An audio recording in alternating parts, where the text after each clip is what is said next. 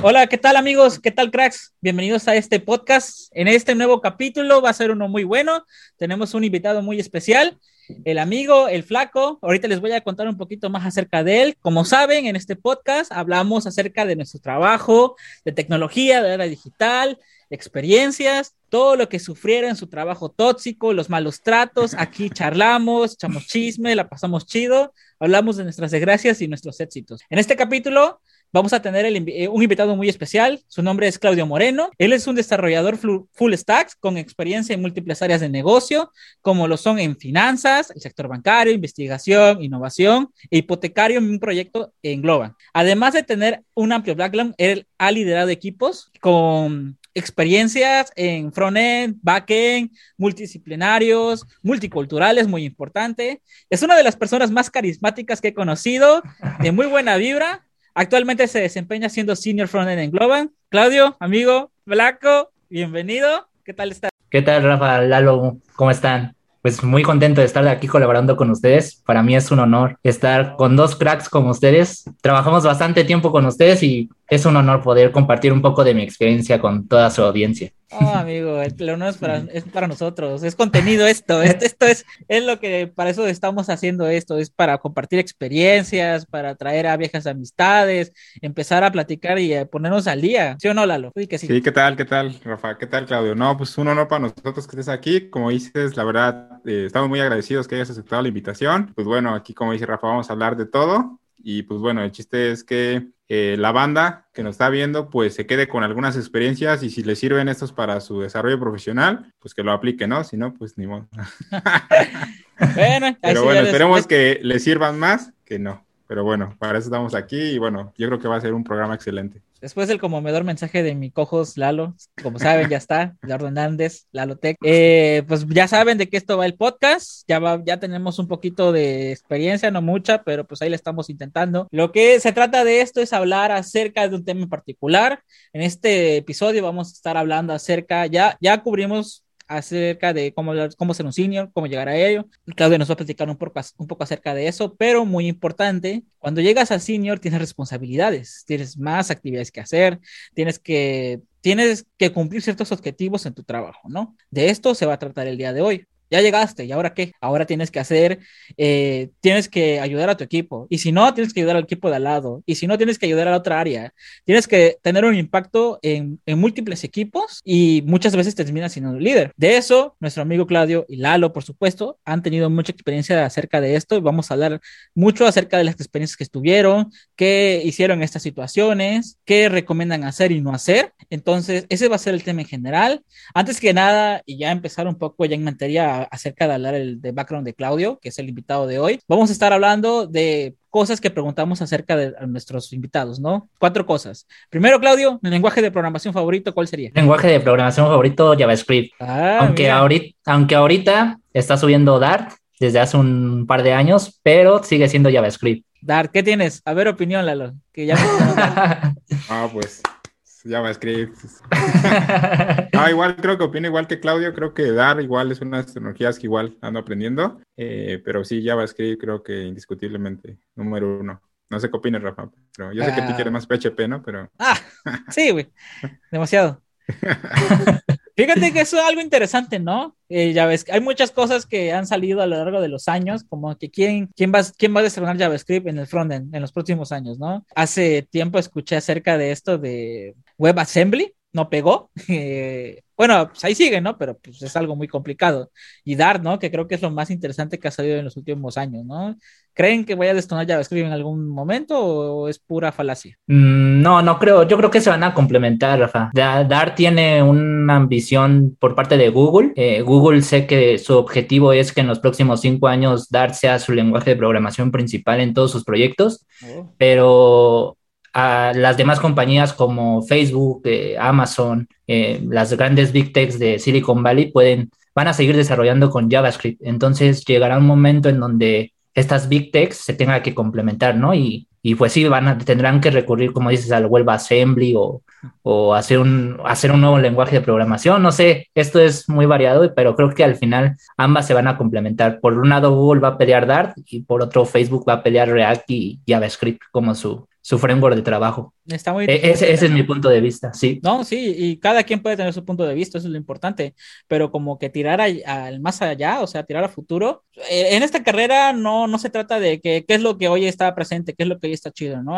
es predecir lo que va a estar chido en unos años y apostarle a eso y digo, a lo mejor no, lo, el trabajo de todos los negocios de programación hay, tú nada más le quieres entrar al que pues sí te va a pagar mejor o vas a estar más cómodo o vaya, este, te gusta más, ¿no? O sea, es lo importante, ¿no? Está muy interesante eso. Ahora dinos, ¿qué prefieres, Mac o Windows?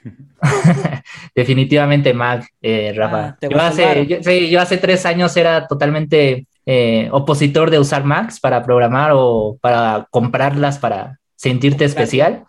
Pero una vez ya dos semanas que estás programando en una Mac, sí te das cuenta de todos los beneficios que puede tener y sí te sientes un poco más libre. Podrás sonar un poco, no sé, mamón, pero, pero sí, hay una... Eh, la productividad en una Mac sí, sí aumenta muchísimo, aunque, aunque no quieran reconocerlo. Y te da posibilidad, ¿no? Para poder aprender a, aplicaciones móviles, web, eh, machine learning. Una Mac te va a proveer de cualquier plataforma para aprender y poder colaborar en un proyecto. Te sientes más privilegiado, más de alta clase. Sí, sí, se, entiende, ¿no? Uno lucha por, ver, Rafa, Ahí a tu editor, no sé si debo decir groserías, pero ahí, editor de Rafa. va, va, a poner seguramente un meme de, oh no, dijo mamón. Oh, pero va, amigo. Está bien. No, yo la verdad, Windows ahí con mi pobre gamer de 30 baros. Eh, no hay pedo, está bien. igual, de hecho, una más vale más. De hecho, creo que empiezan a partir de 30 para adelante, ¿no? O sea. Ya, ya están en 35. Sigo siendo pobre. Ahora, ¿qué tal? Eh, ¿Y de favorito? Paper Storm. Híjole, no, yo me quedo con Visual Studio, Rafa, todavía. Ah, de Visual Studio, su, me gusta mucho por su amplitud de extensiones que tiene no, no he tenido problemas para trabajar en el frontend, nunca he experimentado y, el back, nunca he experimentado Data Science Mobile, pero bueno, cada una tiene sus plataformas, pero ahorita Visual Studio. Sí, Lalo seguramente como ya está viejo prefiere, prefiere Mac seguramente. pero igual me quedo con Visual Studio. ¿Qué tú, Rafa? ¿Peche Pestra? No, esa cosa que...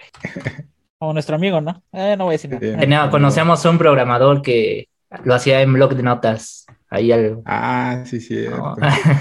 Entonces, depende también mucho de la persona. Es bastante interesante cómo no involucré las relaciones en el trabajo. Saludos a nuestro compa el mejor editor de texto es, Word, güey. Hasta le puedes poner colores para identificar qué pedo, güey. O sea, eso es lo que no ignoran ustedes. Va, amigos. Pues miren, ya después de esa pequeña intro, ya conocen un poquito más de Claudio. Yo creo que también sería bueno conocer cuál ha sido tu, pues tu camino. O sea, pues no, no creo que llegaste así nada más. Tuviste que pasar por un proceso, tuviste que pasar por una experiencia en múltiples trabajos para estar el día de hoy donde estás como, como senior front en, Global. Eh, platícanos un poco cómo fue, cómo empezaste, ¿no? Que si quieres empezar como tu primera experiencia de trabajo, cómo la conseguiste, alguna anécdota o algo en particular, algo que no debamos de hacer, algo que te ayudó muchísimo. ¿Qué nos quieres platicar, Claudio? Vale, Rafa, pues mi primera experiencia como programador web eh, empezó justamente, yo estudié la licenciatura en informática en la UNAM. Esta licenciatura no tiene nada que ver con programación, esta se enfoca más en análisis de requerimientos, control de tiempos, un poco más eh, prepararte para eh, cargos como Product Manager, Scrum Master, etcétera, ¿no? Eh, está enfocada un poco más esta carrera. Entonces hubo un día en donde una maestra de recursos humanos, que justamente teníamos esa materia, me dijo, ¿cómo? ¿Son, son informáticos y no saben hacer páginas web? Entonces, a partir de ese día me caló y, empecé a estudiar programación web por mi cuenta y en, eh, por medio de YouTube, como plataformas como Código Facilito o, o Udemy, empecé mi camino de ser programador web y cuando terminé la universidad, pues todos estaban yendo a la, a la parte de Product Manager y yo totalmente ya con cimientos de programación JavaScript, pues pude obtener mi primer trabajo en la Facultad de Derecho, fueron mis primeras prácticas profesionales y de ahí saliendo, pues tuve mucha suerte a una semana de haber salido de la universidad, Panamex me, este, bueno, un banco me, dio, un banco me dio la oportunidad junto con una consultora de poder colaborar en un proyecto interno del banco y ahí estuve cuatro años colaborando eh, en Angular, eh, programación web y, bueno, eh, yo sabía que tenía que hacer experiencia porque mi meta profesional eh, como programador es ir a eh, trabajar en Silicon Valley. Es la, la, razón por la que después de ese, de ese proceso de entrenamiento, eh, el ver algunos videos de cómo está la vida en Silicon Valley en cuanto a, los a la vida de desarrollo de software, fue mi objetivo, fue mi meta de poder enfocarme mucho en, en poder escalar rápido de junior a senior y, justamente tomar un rol de líder técnico porque yo en mis 30 años espero poder llegar a, a, San Francisco, ¿no? En una startup, en una big tech, eso no importa, pero sí, o sea, mi objetivo clave está en, en llegar a Silicon Valley. Entonces, digamos que en estos cinco años que llevo programando, he enfocado mi, mi carrera de web a, a aprender tecnologías que se estén usando allá. En este caso he aprendido Angular, React eh, como la, la, tendencia en plataformas web. JavaScript, estás aprendiendo Dart. Correcto, sí, sí, sí. Exacto, justamente enfocándolo en, en, qué usa San Francisco para contratar nuevos desarrolladores. De hecho, está muy interesante esto. Quiero hacer un par de preguntas porque creo que va a estar muy interesante. Creo que tu carrera de se la debes a esa maestra. Dinos su nombre para poder mandarle. No, sí, sí, sí, no, no recuerdo eh, su nombre, pero sé que la materia era recursos humanos y, y me pegó en el ego, ¿no? De que, Exacto. De, cómo siendo informáticos no saben hacer páginas web, porque ella creía que nuestra materia era programación. Y sí, me pegó en el ego y me puse a ver videos de código facilito en YouTube. Lo, lo aprendí un poco, me metía un poco más especializado con, eh, tomando cursos por mi cuenta en, en, la Facultad de Ingeniería de la UNAM, en el Poli justamente. Aprendí y, ahí tomé mis bases de Angular, que fue mi primera tecnología full stack que aprendí. Yo obviamente en un nivel junior, pero la que me dio la posibilidad de conseguir mi primer empleo eh, en tech. Entonces, estudiaste por tu cuenta antes de salir, ¿no? De la carrera. Claro, sí. Puros cursos. Yo Tres años. yo creo que nos deben de pagar patrocinio los de Código Facilito porque ya van muchas veces que le hemos mostrado. Eh, Pero es que, ajá, eh, estoy, te, estoy hablando del año 2012. Eh, YouTube era de las plataformas donde apenas estaba haciendo este trending de subir videos, si lo podemos decir, decir de manera para monetizar. Sí, claro. Y Código Facilito fue una de las primeras plataformas de, en desarrollo web que, que nos orientó a muchos hacia dónde dirigirnos, ¿no? Ya después tomamos temas más avanzados, pero eh, ahí fue mi primero, mis primeros pasos. Yo creo, está muy chido, ¿no? Y yo creo que a, mí me pasó también en una, no me pasa así como Claudia, de que oh, como que por mis huevos no sé programar, te, te enseño. pero igual tuve en la carrera una maestra que igual como que me pegó al ego y, y yo así como, para empezar, para empezar, ¿qué es ego? Y ya busqué qué es ego. y, y digo, me soy muy egocéntrico. Y yo, primero que nada, buenas tardes, pero ¿qué, qué es egocentrismo? Y ya lo busqué y dije, ¿cómo voy a hacer así como que yo nunca me equivoco? No, si me equivoco, si la cago. Igual como que tuve esa experiencia como que las maestras en la universidad como que te tocan, ¿no? Típico güey que sale luego a recibir su, a dar su discurso de graduación de que, no sé, tal profesor dijo que no sería nada en la vida y mírame ahora, ¿no? O sea, creo que a todo buen estudiante, a todo que tenga un buen trabajador, le, un buen trabajo, perdón, le ha tocado como que ese maestro que, que le pega el ego y ya, ¿cómo no voy a hacer eso? Y terminas, te termina motivando, ¿no? Que es una del, creo que es una de las pep talks más vamos a llamarle rudas, ¿no? Porque dices tú te obliga de una motivación, pero esa motivación no sale de un lugar chido, ¿no? Sale de, sale de tus huevos prácticamente a, a demostrar a la persona lo contrario, ¿no? Es algo que te forja y está muy chido. No, no puedo decir que es una motivación que usaría yo, o tal vez sí, depende de la persona que tal me caigan. Tal vez yo a lo mejor lo, lo optaría. Oye, y, y, fíjate que otra cosa que, que me latió mucho que dijiste, como que tu, tu gol es llegar a Silicon Valley, ¿no? Fíjate que también me atrae, ¿no? Digo, no, tal vez no sea mi gol porque Estados Unidos, eh, racismo y todo el pedo, pero eh, está muy chido, ¿no? O sea, la verdad es que si tú hablas en tecnología, en todos los países creo que hay un top. Y vi un video acerca de eso, me parece, que los mejores trabajos están en Estados Unidos, después están este, en Europa, y, sorprendentemente creo que el tercer lugar es Latinoamérica, ¿no? Entonces, eh, a, a, mí me interesa mucho. A mí me trae un poquito más quizás este, Europa, como no sé, Reino Unido, Alemania, me trae mucho más ese tema. ¿No quieres nada? Fíjate que está más fácil. Nieve.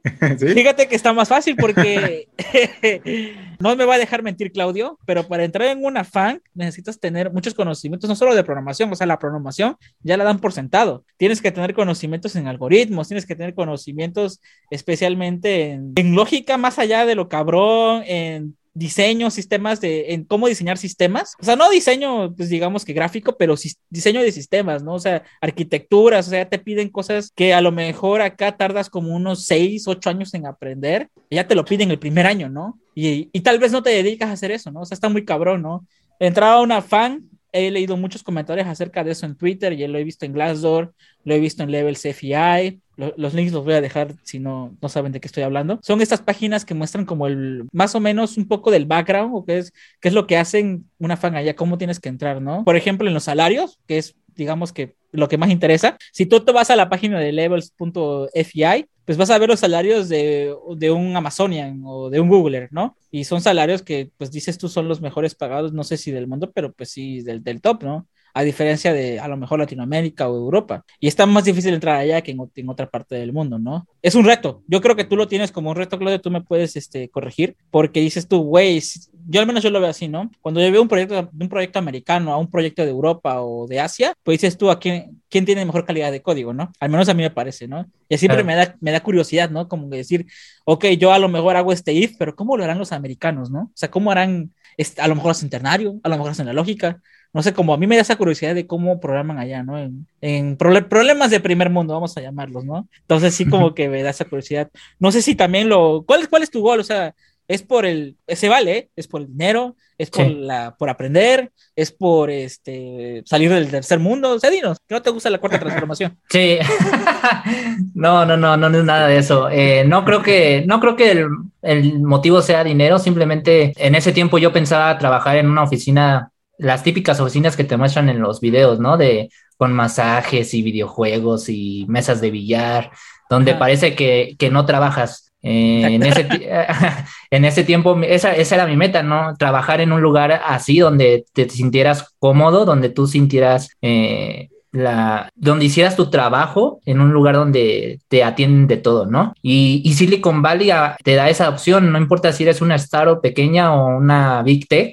Creo, eh, en un viaje que hice hace dos años pude verlo con mis propios ojos, donde todas las oficinas están ambientadas para que el programador se sienta de esa manera. Entonces, ese, ese es mi motivo y, y, una de las razones por las que yo quería ser líder técnico muy rápido que ahorita les voy a platicar el por qué hice mal, el por qué hice mal hacer eso, eh, era, era esta ambición de poder llegar a, a, Silicon, a Silicon Valley y, y, ahorita vamos a platicar del tema de, de, uno de estos errores, de que yo en dos años ya quería ser líder técnico y a lo mejor no era la mejor, el mejor tiempo para tomar este, este cargo, ¿no? E, esa es mi ambición. Va, tienes mucha razón.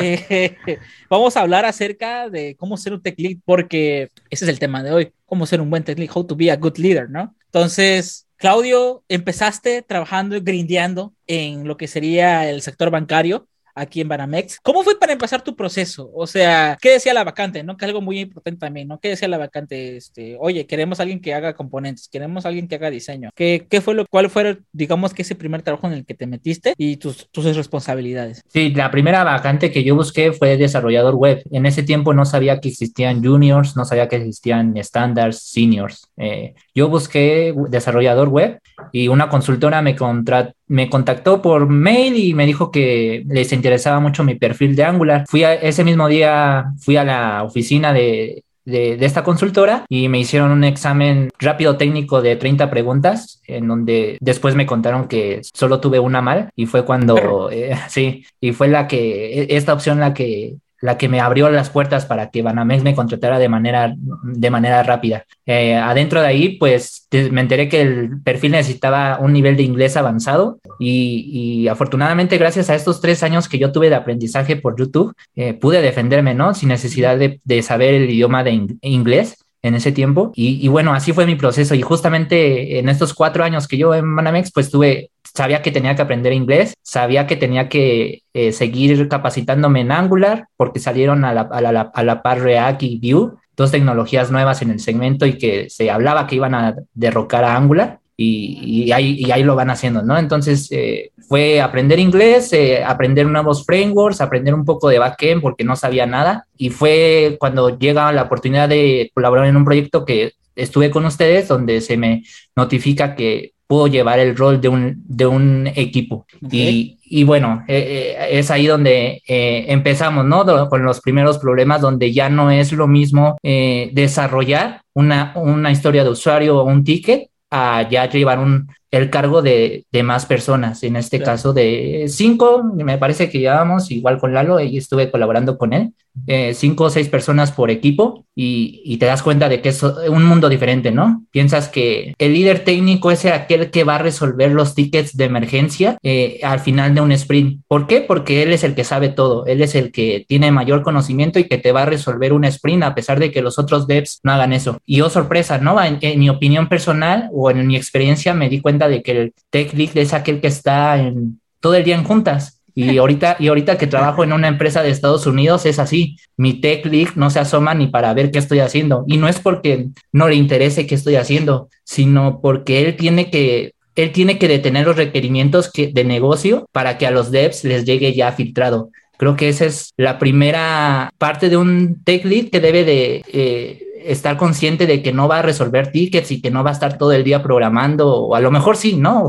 ojalá, pero la labor de un tech lead es estar en todo el día en juntas parando los requerimientos de qué es posible y qué no, para que a los devs ya se les baje el requerimiento totalmente transparente. Fíjate qué, qué buen punto. ¿Qué pensabas tú que era un tech lead antes de serlo, no? Lalo, por ejemplo, ¿cómo, pensabas que, era un tech league antes de serlo? Creo que, por ejemplo, en esa parte tiene mucha razón Claudio. Creo que cuando tú eh, te dan ese cargo y que, bueno, tuvimos la oportunidad con Claudio eh, compartirlo, es decir, estar eh, en, un equipo cada, cada uno de nosotros, creo que en esa parte, pues habla algo muy importante, ¿no? Si tú piensas, es decir, obviamente te dan ese cargo por los conocimientos o por ciertas habilidades que te ven, pero obviamente cuando te enfrentas a ese cargo, pues tú piensas que, pues a lo mejor va a estar programando, ¿no? O vas a estar, yo por ejemplo pensaba que iba a estar más apoyando a mis compañeros, tratando de transmitir los conocimientos que, que a lo mejor ya los años de experiencia me dieron, pero tiene mucha razón Claudio, decir, creo que esa parte que uno a veces pues cuando va iniciando no ve la parte de las juntas, la parte de atender los requerimientos y que al equipo de desarrollo que uno vaya, comandando pues le llegue lo más transparente porque tiene razón Claudio, es decir, si, si en esa parte nosotros eh, cometemos o dejamos pasar algo que una de dos, o puede sobrecargar al equipo o puede generar algún issue más adelante, creo que al final la responsabilidad es de uno mismo porque no filtró bien esa tarea o no filtró bien ese requerimiento. Entonces creo que coincido en esa parte. Eh, creo que ahí las habilidades de hard skill, eh, que ya hemos hablado en, videos pasados, eh, creo que ayudan mucho, ¿no? Y creo que, no sé, Claudio, ¿qué opinará? Pero creo que fueron también, creo que características de aquellos que nos dieron la oportunidad que, que también notaron en nosotros y que pues creo que es pues totalmente un requisito para tenerlo, porque si no tienes esa apertura o esa comunicación, ya sea que te pelees o que no, entonces eh, al final de cuentas tienes que pues tener ese diálogo con áreas que no te van a entender ni qué es un componente, ni qué es un for, ni qué es un i. Es decir, tienes que explicarle con diferentes, eh, tienes que explicar con un, lenguaje neutro en el cual te puedan entender y tú después eso lo puedas bajar hacia tu equipo. En este caso, bueno, digo, esa es como mi experiencia, pero sí yo pensé que iba a estar más ayudando al equipo y la verdad el porcentaje de tiempo que estuve eh, más aceptando, eh, bueno, analizando requerimientos, aceptando. aceptando. Me ah, canso, sí, sí, entonces. y pues bueno bueno, ahí tuve varios errores, pero bueno, creo que todo se aprende. Sí, exacto. No, sí, está, está muy interesante porque cada quien tiene como su expectativa de las cosas. No te dicen, oye, ¿sabes qué? Bueno, vamos a decir, Teclic, vas a hacer Teclic, ¿no? O vas a, tomar ese proyecto, ¿no? Te, te, armas unas expectativas de lo que debes de, hacer, ¿no? Y después lo buscas o te lo platican. No, pues tienes que hacer eso. Ah, ya cambia la cosa, ya no es lo que yo pensaba. Eso pasa todo el tiempo con infinidad de ejemplos, ¿no? Ya cuando te dan las tareas, qué es lo que tienes que hacer, pues te encuentras en el, pues en el verdadero reto, ¿no? En este caso, Claudio, enfrentar este reto, este, ¿cómo fue para ti? ¿Cómo fueron tus primeros, a lo mejor no sé si días, semanas, ahora sí, tus primeras experiencias al ser, al ser tech lead, ¿cómo lo manejaste? Sí, eh, las primeras semanas eh, éramos un equipo de a lo máximo 20 personas, entre ellos los dos líderes técnicos eran este Lalo y yo.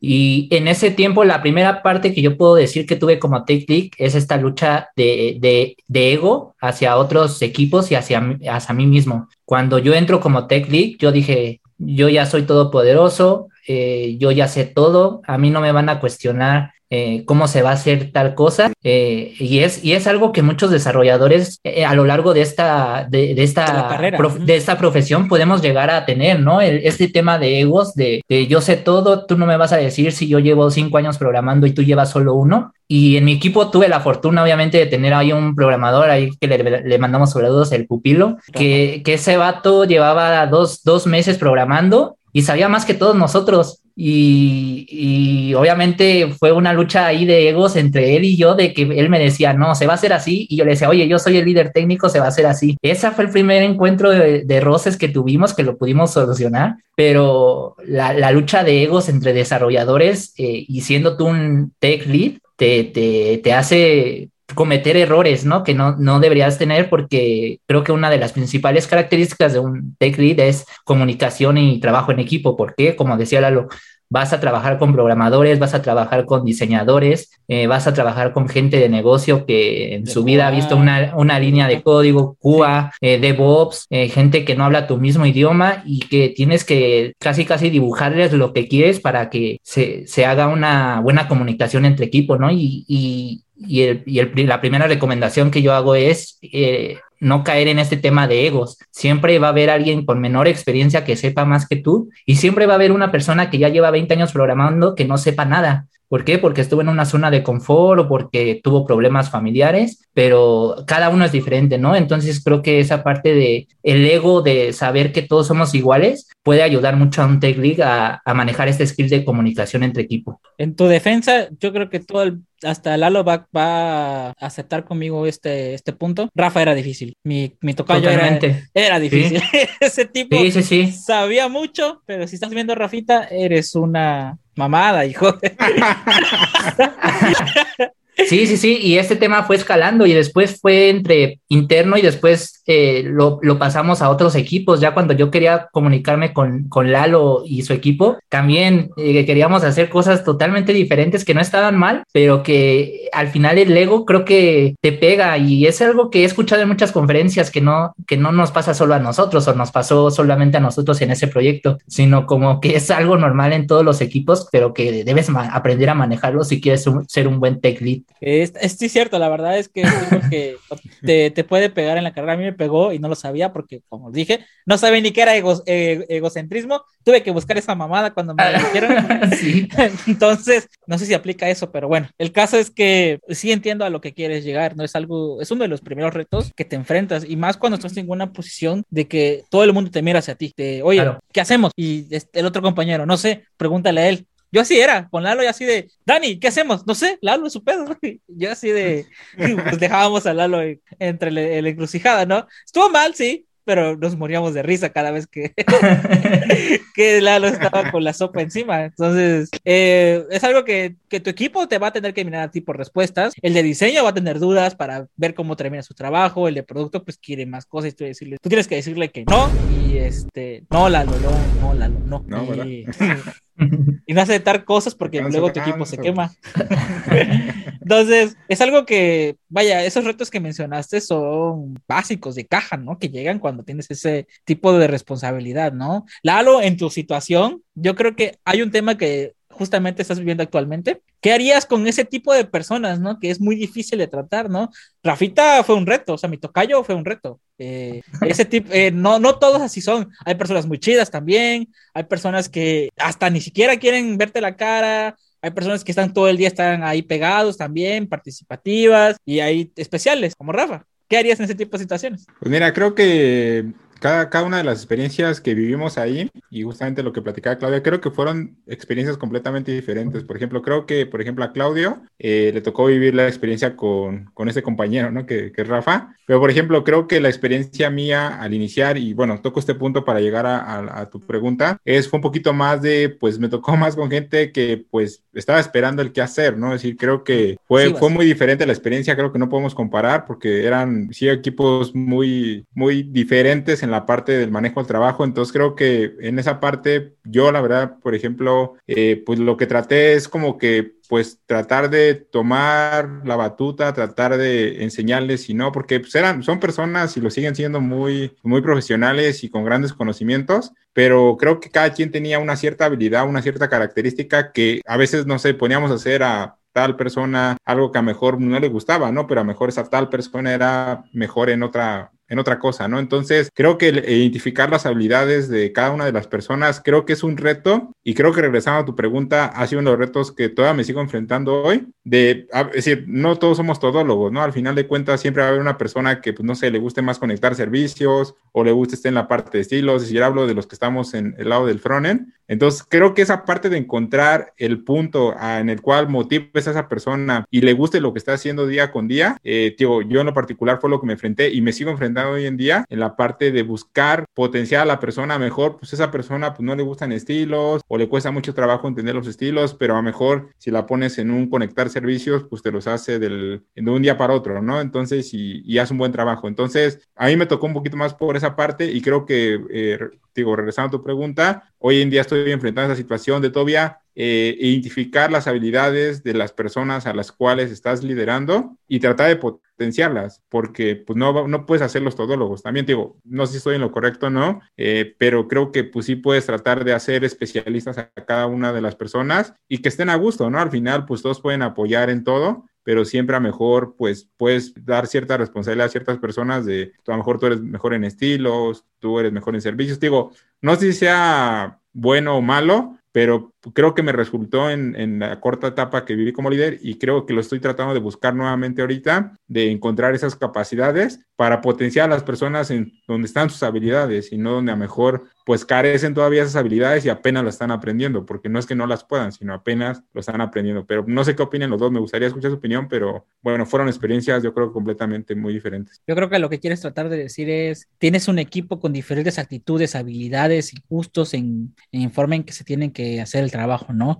Creo que todo el mundo ha pasado por eso y tienes que buscar, tienes que eh, hacer cohesión con el equipo, tienes que trabajar con ellos para poder llevar adelante el barco, ¿no? O sea, hay barcos que van muy lentos y barcos que van muy rápidos y encontrar esa velocidad, ese velocity en el equipo, de moverlos, decirle, oye, ¿sabes qué, qué te pasa? Tener one-on-ones, preguntarles qué es lo que les gusta hacer, qué es lo que quieren aprender también, es algo muy importante, ¿no? De tratar de trabajar con ellos, ponerte de acuerdo y sacar la chama adelante, ¿no? Eso es lo lo principal, ¿no? En ese tipo de trabajos, en ese tipo de trabajos en equipo, eh, Claudio, me gustaría andar. Entonces, trabajar en equipo. Claudio, ¿qué opinas? ¿Cuáles fueron tus experiencias y recomendaciones? Pues mira, en el equipo donde estuvimos trabajando a la fecha de hoy, sigo diciendo que ha sido el mejor a pesar de todo lo que, lo que se pasó en ese proyecto, pero algo que lo que noté en ese equipo es que a todos nos gustaba el proyecto, creo que a todos nos gustaba el ambiente que se traía en esa oficina, lo cual nos ayudó de cierta manera a facilitar la comunicación entre todos. Creo que a pesar de todo los problemas que uno puede tener,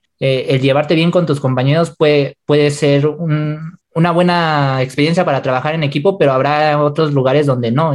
Y, justamente, ¿qué puedes hacer en este, en ese tipo de cosas? O, por ejemplo, en este tiempo de pandemia donde a lo mejor no conoces ni a tus propios compañeros físicamente. E, e, e, ese es un buen reto, ¿no? Para, para, este, para este tema actual, porque tú siendo líder técnico, no, conoces físicamente a tus compañeros, no conoces eh, su personalidad, no tuviste una, una, entrevista técnica física con él, no sabes cómo se va a comportar en ciertos escenarios, entonces tus, tus, eh, interacciones al día, güey, perdón por interrumpir, tus, interacciones al día con tu equipo, güey, son, hola, ¿qué tal? Buenos días, ¿cómo estás? ¿Cómo dormiste? ¿Cómo está la chamba? Ah, no, sí, te el día de hoy yo. Ah, sí, nos vemos a la hora. ¿Qué tal? ¿Ya comiste? Ah, sí, todo muy bien. ¿Ya terminaste? Ya subí el PR, me lo revisas, sale, bye, nos vemos mañana. Y eso fue todo. O sea, no, no tienes una forma de ver este, físicamente. Eh, puede ser, hay, hay, hay, las famosas dinámicas, pero, o sea, eh, físicamente estar en persona con otra otro desarrollador, desarrolladora, te da más tinta, te da más cuenta de que, cómo es la persona y puedes congeniar. Y la pandemia lo ha hecho difícil. Creo que tocaste el punto principal en la época, en el tema, en el video, en, en el año del, del, del, problema actual del desarrollo. Sí, sí, sí, totalmente. De 2019 hacia atrás es un mundo totalmente diferente al manejo de equipos. Actualmente ya deberíamos de estar pensando que los próximos 10 años va a ser una modalidad remota en el 90% de las empresas, eh, porque ya se dieron cuenta que gastan mucho dinero en oficinas físicas y lo podemos ver de esa manera. Entonces, tú como líder técnico, como desarrollador, debes de ya buscar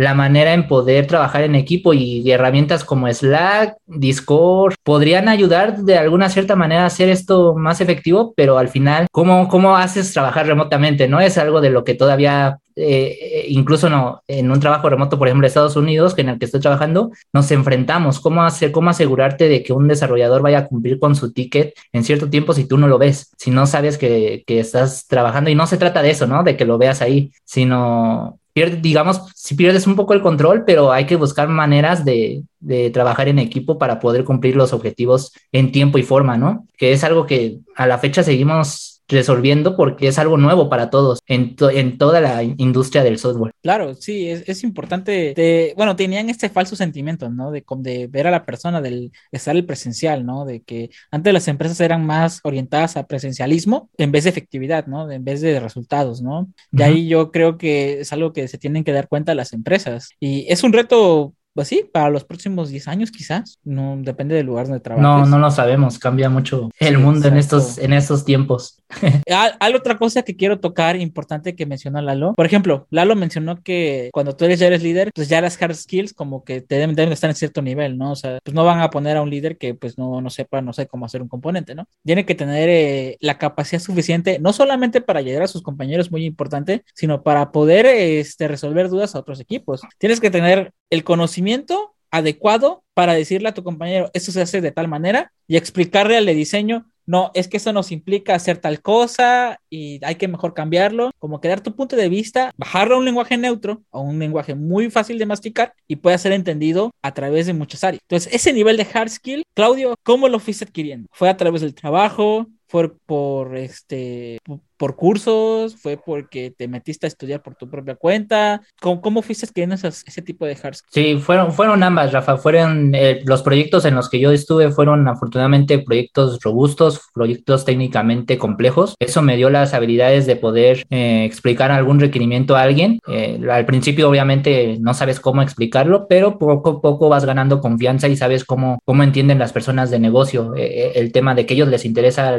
lo, en tiempo. ¿Cuánto te vas a tardar? Es lo único que debes resolver en ese tiempo, ¿no? Eh, eh, la parte del trabajo, mi experiencia me ayudó mucho, pero obviamente el, formarme un hábito de estudiar, eh, ponle cinco veces a la semana o formarte un hábito de estar estudiando diario, diario, diario, diario, a lo máximo una hora no es no es que te quedes ocho horas pegados al monitor estudiando, es una hora diaria, repásalo. yo recuerdo que lo hacía de Santa Fe, aquí Ciudad de México, a, mi, a, su casa, eh, me hacía dos horas de camino. En, ah. esas dos, en esas dos horas yo estudiaba en, mi celular, me ponía a ver videos de Udemy sobre Angular, React, eh, Vue, y en esas dos horas era suficiente como para que yo me fuera capacitando e informando más y que poco a poco te das cuenta de que en las juntas tú ya puedes resolver cosas que a lo mejor alguien en tu mismo nivel de skill o nivel, nivel mismo años de experiencia ya, ya lo rebasaste, ¿no? Por, por este hábito de estar estudiando, aprendiendo nuevas cosas. Y por ejemplo, a mí me funciona el hábito de estudio, pero también puedes crearte un portafolio de proyectos. Creo que eso ayuda demasiado a estar practicando diario tu, tu nivel de skills y estar leyendo documentación de lo nuevo y lo viejo. Creo que también eso puede ser un, un buen hábito para poder llegar a ser un senior o un tech lead en un equipo. Portafolio, muy importante lo que acabas de mencionar. Igual lo mencionamos nosotros eh, en un video pasado. Correcto. Vamos a pasar a soft skills. Creo que en lo personal te voy a citar un Twitter que leí hace poco que dicen que las soft skills es lo más importante en esta carrera y es lo que te hace subir. ¿Cierto o falso? ¿Qué opinas? Sí, correcto, totalmente. Yo no hubiera sido tech lead si yo no me hubiera llevado bien con mis jefes y puede ser un poco diciendo, ah, te ganaste al jefe, ¿no? Ya por eso subiste. Y la verdad es que podría sonar sí, pero también el, estar en contacto con tu equipo fuera del área de trabajo puede ayudar a que te conozcas más como persona, conozcas más a la persona a la que le vas a dar un equipo de trabajo a, ese desarrollador que tiene un rango junior. Creo que las reuniones que teníamos fuera de la oficina, eh, ya sea, eh, exacto, así, algún barecillo, algún alguna salida a las salitas entre comida, donde no se hable de trabajo, creo que eso ayuda mucho a, desarrollar esta habilidad de soft skills, de comunicación, de trabajo en equipo. No sé, creo que a mi gusto eso fue lo que más me ayudó y afortunadamente tuve la, la, oportunidad de rodearme de personas que me ayudaron mucho en este proceso, pero fue por eso. No me hacía amigos de ellos en la oficina, lo hacía afuera. Y justamente con ustedes me pasó. En la oficina hablábamos de cosas técnicas pero después de las 6 de la tarde, ah, organizadas por el buen Lalo, eh, nos íbamos al McCarthy's de, de, de, Santa Fe y nos las pasábamos bien, ¿no? Cuando podía, porque yo era el que más les fallaba, pero, pero siempre esta comunicación fuera de la oficina te ayuda a esta soft skill y, y creo que eso es lo que me ha diferenciado mucho en, en quién puede ser líder técnico pronto, que es, no es lo mejor, pero eso a mí me ayudó mucho. Excelente. Quiero nada más pasar a Lalo. Lalo, por ejemplo, ¿qué opinas acerca de esas hard skills, soft skills ganadas en el McCarthy's?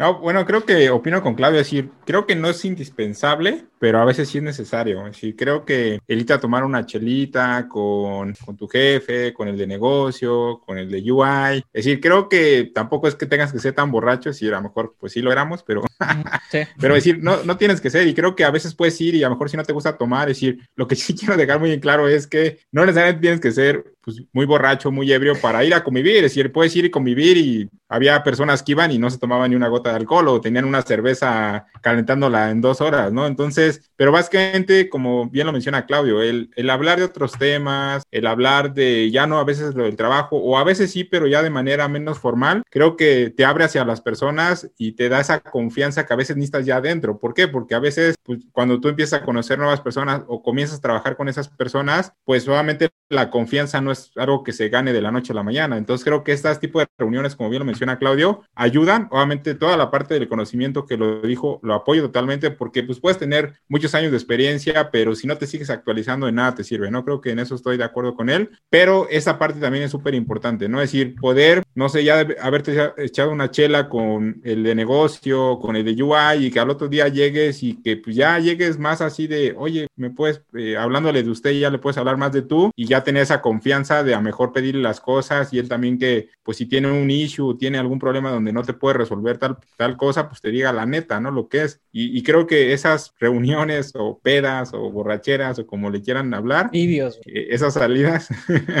creo que la verdad, opino completamente, Son un complemento, no quiero decir que son completamente 100%, pero sí ayudan y mucho. Creo que ahí podemos conocer el, y básicamente te empiezas a enterar, ¿no? De personas que a lo mejor son sonideras, hacen otro tipo de actividades completamente diferentes y pues hasta a veces te, te invitan, ¿no? Y, o te involucras con ellos y creo que eso pues da mucho valor porque ya generas una confianza que ya en el trabajo se traduce a, a trabajar más en equipo y no así como distanciado, así de, pues que la persona no te tenga esa confianza para indicarte, pues a veces lo que sucede, ¿no? Entonces creo que... Yo creo que aquí lo importante es que es importante romper el hielo con, en tu trabajo y hacer networking, ¿no? Porque justo después de esa, esa experiencia, yo creo que al menos el networking que hicimos nos ayudó. A mí me ayudó en mi siguiente trabajo, ¿no? Entonces eh, es importante, pues sí, trabajar en equipo, en tu equipo y, eh, y, en otros equipos y romper el hielo con los demás, que no existe esta formalidad que a veces como que te impide decir las cosas y justo cuando termine el trabajo, después de las seis, después de las siete, a la hora que salgas y quizás después del proyecto, pues quedarse en contacto, tener ese networking y decir esta confianza de que, oye, ¿sabes qué? Pues ojalá y nos veamos en otro proyecto. Ya sabes cómo trabajan, ¿no? Entonces, eso es muy importante. Muy importante lo que acaban de decir, amigos. Quiero pasar ahora al punto que Claudio dice, porque a mí me parece, me, me parece raro. Sí, raro, la verdad, porque tampoco es que lo desee mucho, porque la verdad me cagan las responsabilidades, pero, por ejemplo, Claudio, ¿nos podrías platicar un poco acerca de esto, de que por qué no es tan favorable como que ser tech lead tempranamente? ¿Qué es lo que quieres este, eh, decir con esto? Sí, sí, sí. Eh, este es punto personal. Sí. Eh, cuando yo tomo el cargo de líder técnico, yo lo hacía por ambición, por tener un currículum más completo, por tener algo con qué venderme en unos años. Y fueron dos años de que yo pasé de junior a, digamos, estándar senior, que lo consideraba mi consultora eh, solar, eh, arcos.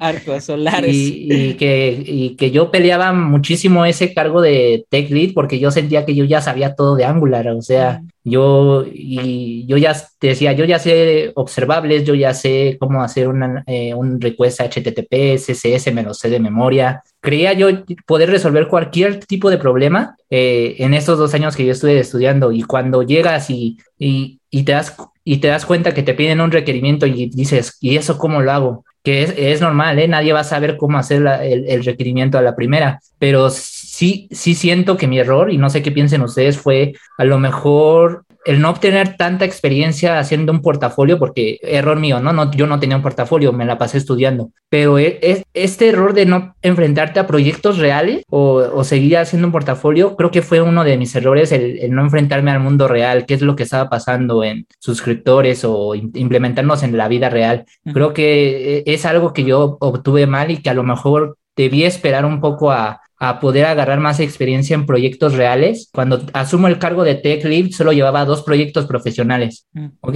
Entonces este proyecto era, éramos 60 personas trabajando ahí, era un proyecto enorme. Yo no, no tenía la experiencia de poder llevar a un, a un equipo tan grande, en este caso de desarrolladores, de Scrum Masters, de QAs. Me faltaba, me faltaba enfrentarme al mundo real, que creo que fue mi error y a lo mejor la sugerencia es cuatro proyectos, cinco proyectos que te enfrentes a problemas de negocios reales, ya puedes tomar un cargo de tech lead. Eh, eh, eso es a lo, que me refiero, ¿no? Me faltó más enfrentarme al mundo real antes de, de tomar el cargo de tech Yo creo que ahí para eh, complementar, digo, la verdad es que no, no, no sabe uno cuando está listo. Bueno, hay indicadores, ¿no? O sea, hay indicadores que dicen, ah, pues a lo mejor sí está listo, pero no es una ciencia cierta, la verdad. Como digo, los hard skills ya te lo dan por hecho porque tienes razón, o sea, si estás en un proyecto que hace, no sé, COBOL, si eres una de las personas que sabe más COBOL dentro del equipo, pues es, es un buen indicador, ¿no? No lo es todo, es algo que va de cajón. Ya después yo opinaría que tienes mucha razón, a lo mejor sí, este, pues, haber tomado otros proyectos. Aquí lo importante son las situaciones que hayas vivido, ¿no? O sea, generalmente, en mi opinión personal, pienso que a mí lo que me ha ayudado muchísimo es que en los proyectos en los que estoy actualmente ahorita, los recuerdo, tengo recuerdos de Vietnam, ¿no? Por ejemplo, ah, mira, cuando me pasó esto y se cayó el servidor, hice esto, no hay que hacerlo aquí. Entonces, este,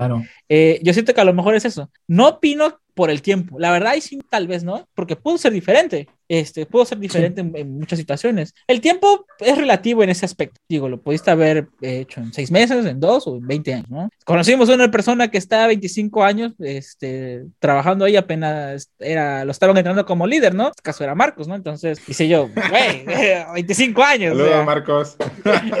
25 años está cabrón, ¿no? Entonces, Qué bueno digo que era Tu, tu jefe preferido, ¿eh? Ah, sí, Claudio, le gustaba mucho Marcos. Era su jefe Saludos, saludos. Cordiales.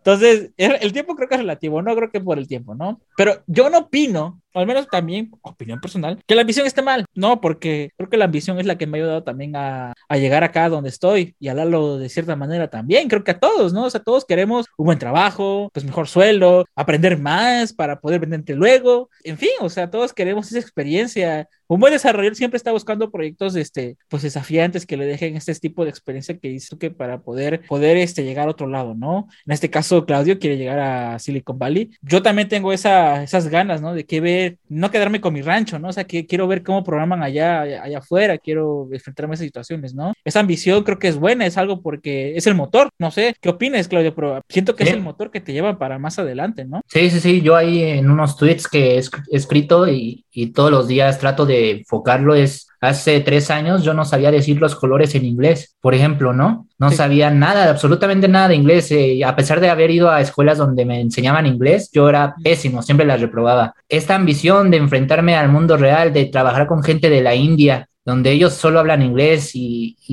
esa necesidad de poder enfrentarte al mundo, donde vas a hablar con gente de la India y si, llegas a Silicon Valley, te van a tocar chinos, te van a tocar de la India, te van a tocar rusos, la élite, ¿no? Pues sabemos que allá está la élite, entonces si el inglés es el, el core y, actualmente no soy un experto, pero eh, estoy trabajando en un proyecto en Estados Unidos donde me, eh, practico este idioma todos los días y esta ambición me ayuda a aprender tecnologías y obviamente las soft skills y, algoritmos y todo lo que se necesita para, para, ayudar, ¿no? Estoy completamente de acuerdo. La ambición es muy buena, debes de tener una meta. Te digo, en mi opinión, para tomar un cargo de TL, creo que debes de enfrentarte a proyectos, a proyectos reales y problemas que puedas puedas resolver con más facilidad ya en un cargo. Sí, tener esa experiencia, vaya, de, Sí. de proyectos pasados para que te- no te agarren quizás en bajada, ¿no? Es válido. Correcto. Sí, sí, y, sí. ¿Y qué tal eh, por tu parte, Lalo? ¿Qué, qué es lo que opinas? ¿Cuál, cuál, es, ¿Cuál es tu motor? Creo que tal vez no has, no has compartido mucho. O sea, sí, sí sé personalmente yo, pero estaría bueno que así como que dijeras este, qué es lo que te motiva a eh, seguir en esta carrera. O ya te quieres ir a la verga, ya, ya estás muy cansado ya. Es que yo lo cansé, güey. pero- La neta, Dani y yo le sacamos las canas verdes. Lo siento.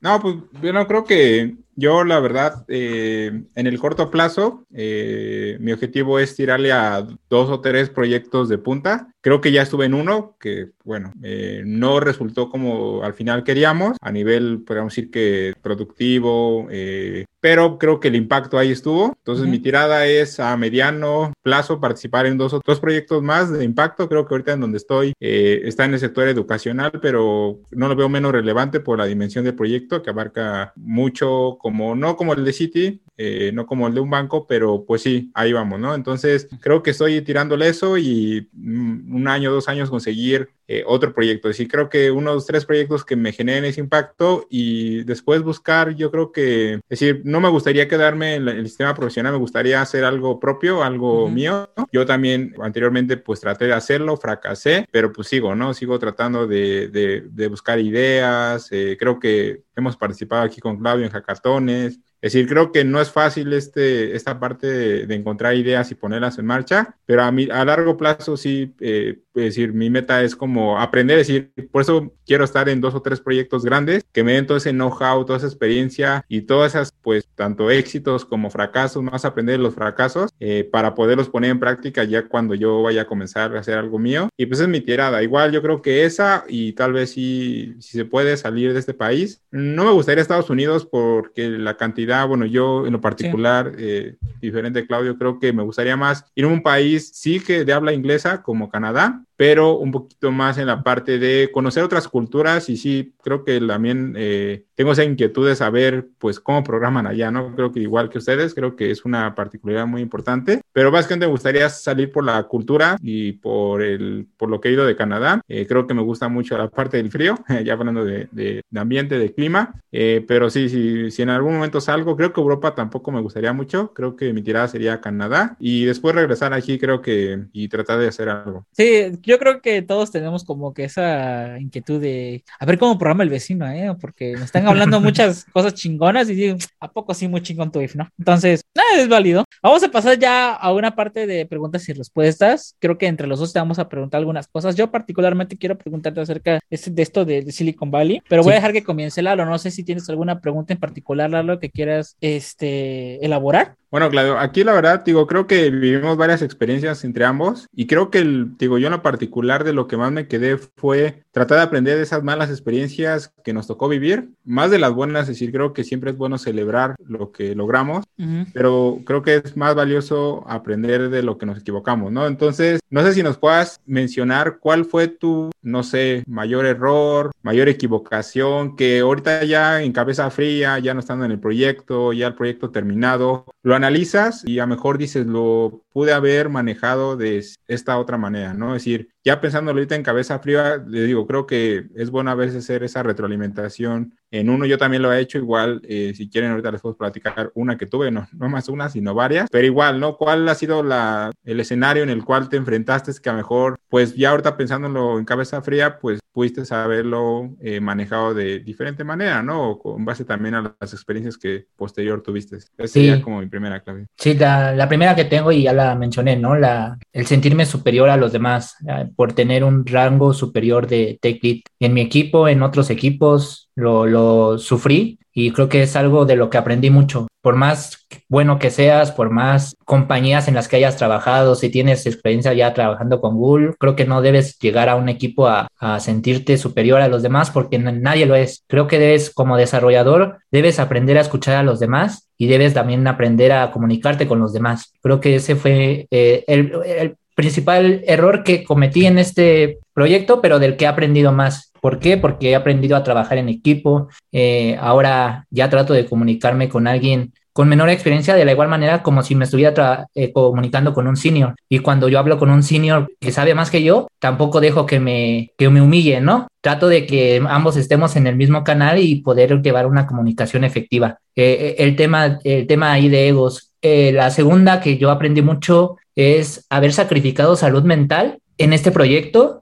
porque yo estaba, ya empecé a descuidar a mi familia, empecé a descuidar a, mis proyectos personales Igual yo también, como dice Lalo, en ese tiempo teníamos la idea de formar startups, eh, creo que en el sistema educativo, yo en otro lado por mi parte, pero el enfocarme tanto a ese proyecto que nos ambicionaba tanto, sacrifiqué la, la paz mental que traía con mi, conmigo, con mi familia, con en ese tiempo mi pareja y haber sacrificado mis proyectos personales también, creo que es uno de los eh, errores que cometí en ese proyecto, ¿no? También eh, como tech lead, como developer, creo que pero debemos cuidar la salud mental como, como programadores en, en, cualquier escenario. Y la tercera es que te paguen por pizzas, no hagan eso, por favor. sí, eh, el estarte sacrificando fines de semana, días festivos, horas de comida por una pizza y que ellos vendan un proyecto, no voy a decir nombres, pero que ellos vendan un proyecto por una pizza, creo que es algo que ningún desarrollador debería permitir y a la fecha una de las razones por las que yo busqué Globan como empresa para trabajar es porque cuidan esa parte. Después, de las, después de las seis nadie trabaja. Y si está tronando el sistema, nadie trabaja. Después de las seis, tú eres libre de tu tiempo y no importa si está cayendo el sistema, ellos ya tendrán personas que lo puedan resolver, pero tú como desarrollador, tú tienes tu tiempo y tu tiempo es de 9 a 6 y tienes ese tiempo para resolver tu ticket y si lo quieres trabajar, trabájalo. Si no, en la noche, como te sientas más a gusto, pero resuélvelo en ese tiempo de, de horas. Creo que eh, trabajar por pizzas que es algo muy común en muchas consultoras aquí en México, es uno de los errores por los que yo me arrepiento, haber, haber trabajado por pizzas o por una comida. y, es algo de lo que yo más aprendí en esos proyectos, ¿eh? más que como equipos, creo que eso lo aprendí mucho individualmente, amigos. Paz mental, conmigo mismo, creo que volví a ser el desarrollador que disfrutaba pararse a una computadora y codear por, por su cuenta, ¿no? Creo que es algo de lo que aprendí muchísimo en ese proyecto. Y además quiero comentar algo antes de pasar con Lalo. Ya ven que al principio del video dije que lo que hacían en tu trabajo tóxico, aquí lo comentamos y los reímos, es esto, a eso me refería. Segundo, lo de este, esto que mencionaste de trabajar con pizzas, es en las horas extras con pizzas, amigos, depende de qué pizza, espero que haya sido una de Papa John's mínimo, porque si venían el proyecto con base a eso, espero que haya sido una muy buena de orilla de queso. Y si no, qué lástima. Es muy común, ¿eh? esto de, que trabajes por pizzas. La otra es que, pues vaya, tienes mucha razón en lo que dices acerca del, del equipo, de cómo manejarlo. Creo que es algo muy especial. La verdad me quedo yo con las pizzas, eso, eso es lo más chingón. eso sí, sí, sí. Sí, por favor, no, no trabajen así. tus errores? Ah, espera, y otra cosa. También lo de descuidar salud mental es muy cierto. Me pasó. Si no hubiera sido por ese proyecto, estuviera esbelto porque yo iba al gimnasio y lo dejé. Maldito proyecto. Sí, eso estuvo la culpa, güey. Tú, Lalo, ¿qué tal? ¿Cuáles fueron tus errores? Tuve varios, pero de los que creo que aprendí y creo que hoy trato de ponerlos en práctica, creo que uno que menciona clave es esa parte, ¿no? Es decir, tratar de perder la, la paz mental, es decir, como alguien me lo dijo y siempre lo voy a recordar, es decir, chamba siempre va a haber. Entonces, por más que te quedes el fin de semana, por más que te quedes hasta las 9 de la noche, creo que cuando ya no se resuelven las cosas o tienes una review al día siguiente y quieres tratar de hacer lo que no hiciste en un, en un sprint completo, pues creo que no lo vas a hacer en una noche, ¿no? Entonces, creo que eso lo aprendí, es decir, creo que, que como dice Claudio, si eso más en lo individual, es decir, creo que tratar de no perder la paz mental, es decir, creo que siempre va a haber chamba y pues, la chamba puede esperar, ¿no? Es decir, hay veces que sí, pues tienes que tratar de sacar algo, pero creo que a veces lo que aprendimos en ese proyecto es que el a veces no era pues siempre, ¿no? Es decir, creo que eh, cada dos semanas era cierres intensos, cierres donde pues perdías tu sentido de, de, la vida, ¿no? Es decir, a veces pues como dice Claudio, decir, te olvidabas de proyectos personales, de convivir con la familia, y pues creo que eso al final sí, sí te afecta, ¿no? Entonces creo que esa parte, bueno, en, en lo individual, eh, creo que con eso me quedo, es decir, haber aprendido y no perder esa paz, pues esas salidas, ese, esa convivencia que siempre tiene que ser eh, después del trabajo y no debe ser como que ya no la tengas, ¿no? Y en, lo particular, ya eh, tomándolo en lo profesional, un poquito ya hacia los equipos, creo que uno de los errores que, que tuve fue, eh, siendo que siempre, bueno, me ha faltado como tratar de comunicar bien las cosas, es decir, creo que, es decir, a veces mi forma de ser, mi forma en, en, el tono de voz, mi forma en decir las cosas, creo que muchas veces muchas personas me lo dijeron, creo que no es la forma más diplomática, te vas como al, al extremo. Eh, no, decir, básicamente, pues vas derecha a la flecha, ¿no? Es decir, creo que a veces, y, lo he aprendido y lo he tratado de, incluso decir, no puedo decir que ya lo he corregido al 100%, pero sí he tratado de hablar un poquito más diplomático, ¿no? Es decir, a mejor no decir, ah, pues echaste la hueva todo este sprint, ¿no? Es decir, tratar de, ser diplomático en esa parte, y creo que me pasó con varias personas, incluso personalmente creo que con Claudio, me pasó en ciertas situaciones, y no nomás con Claudio, con Dani, con varias personas, me pasó eso, y no nomás con equipo de desarrollo me pasó con equipos de no desarrollo. ¿sale? Entonces, había personas que no lo tomaban a mal, ¿no? Había personas que, es decir, ignoraban o, o, sabían ya cómo era, ¿no? Pero hay personas que pues, apenas las conocías y le llegabas y le decías de forma directa algún error o algo que a lo mejor no te gustaba, pues creo que no era la manera. Sí, creo que sí es la forma, es decir, sí, sí lo debes de decir porque creo que es la forma para que todos mejoren, pero las maneras en las que la hacía o la forma muy directa en la que llegaba y a veces el tono de voz que usaba creo que no era el indicado y creo que ha sido una de las cosas que he estado tratando de mejorar y tratando de utilizar palabras diplomáticas, como siempre me, me dieron en mi retro, ¿no? Saludos, sí. Marcos. no, Igual, ¿no? Hasta me, hasta me, me provocó eh, problemas con mi propio líder, Marcos. Saludos. no, amigo, pero déjate cuento. Yo llegué, güey. Yo llegué con Lalo y el primer día estaba echando la hueva. No, yo lo puse al carajo. Así le dije a Pau. El primer día con Lalo así me dijo, ¿eh? No, sí era bien tóxico, ¿eh? Fue cambiando con el tiempo. No, y este, me da mucha risa eso. Eh, sí nos tocó varias, varias retros con eso. Y, y ojalá el, el, Javi, que también me recuerda eso de la, de, de la, diplomacia. Recuerdo mucho al Javi diciendo eso de sé más diplomático, ¿no? Ay, ojalá venga pronto. En fin. Lalo, ¿tienes alguna otra pregunta? Pásale, Rafa, vas, vas. Yo creo que... Una.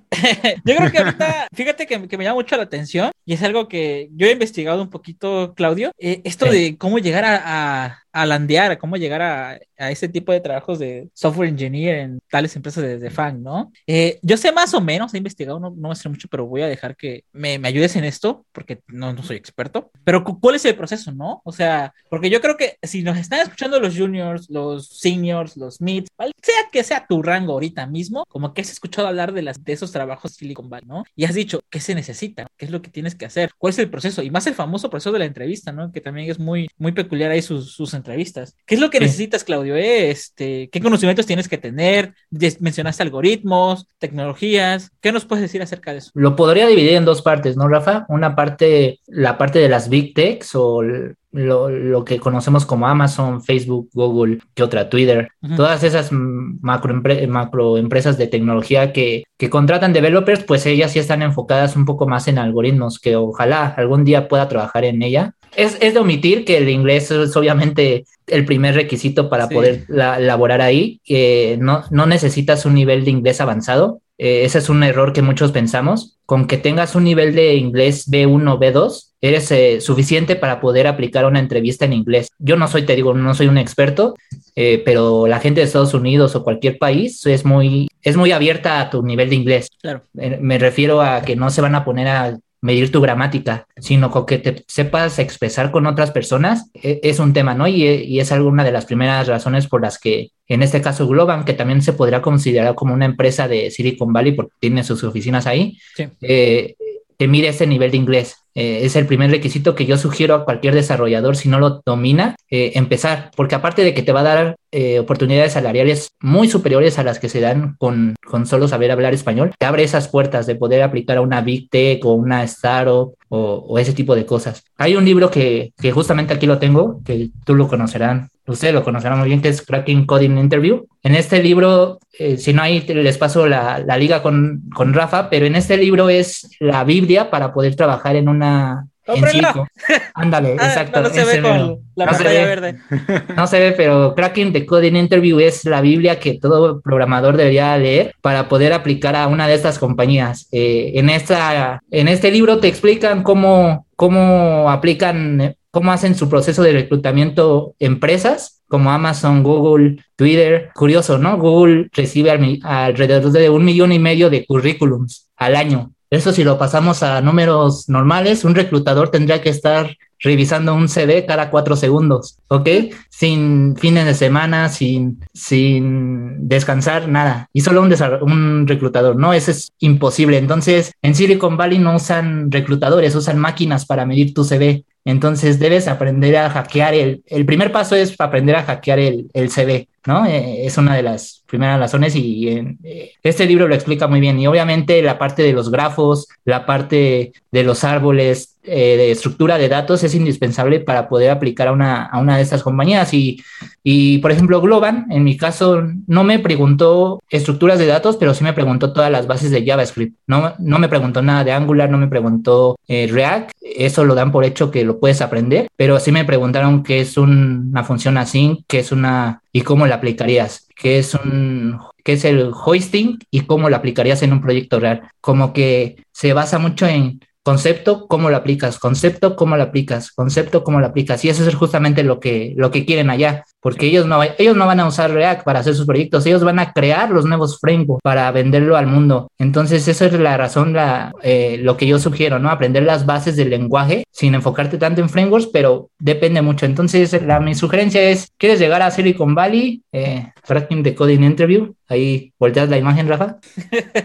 Ese libro es de ley para que cualquiera que quiera llegar ahí lo pueda aplicar. Y te digo, hace dos, hace dos años fui a Silicon Valley a vivir la experiencia y, y sí, los desarrolladores de allá lo, lo recomiendan muchísimo para poder aplicar a una interview de ese lado. El que no sepas una tecnología, a ellos no les importa. Ellos te dan tres meses de capacitación pagadas para poder asignarte un proyecto. Eso es lo que me platicaron y, y lo, lo, pude, lo pude vivir. Entonces, esa es mi recomendación. Inglés y estructura de datos para poder aplicar a, a una gran Big Tech. Y esto de Lead Code, ¿no? De los algoritmos, ¿no? De... Claro, claro. Lead Code es una gran herramienta para practicar todos los días a estructura de datos, arrays, strings, eh, con problemas de lógica y Big Notation que no te enseñan en ninguna universidad y, y, que allá la piden. Entonces, sí, es, es Let Code, Cracking the Coding Interview, YouTube. Hay muchísimas páginas que se les puede recomendar aquí en los enlaces sí. para que se pueda desarrollar esas skills de estructura de datos que se necesitan. Ok,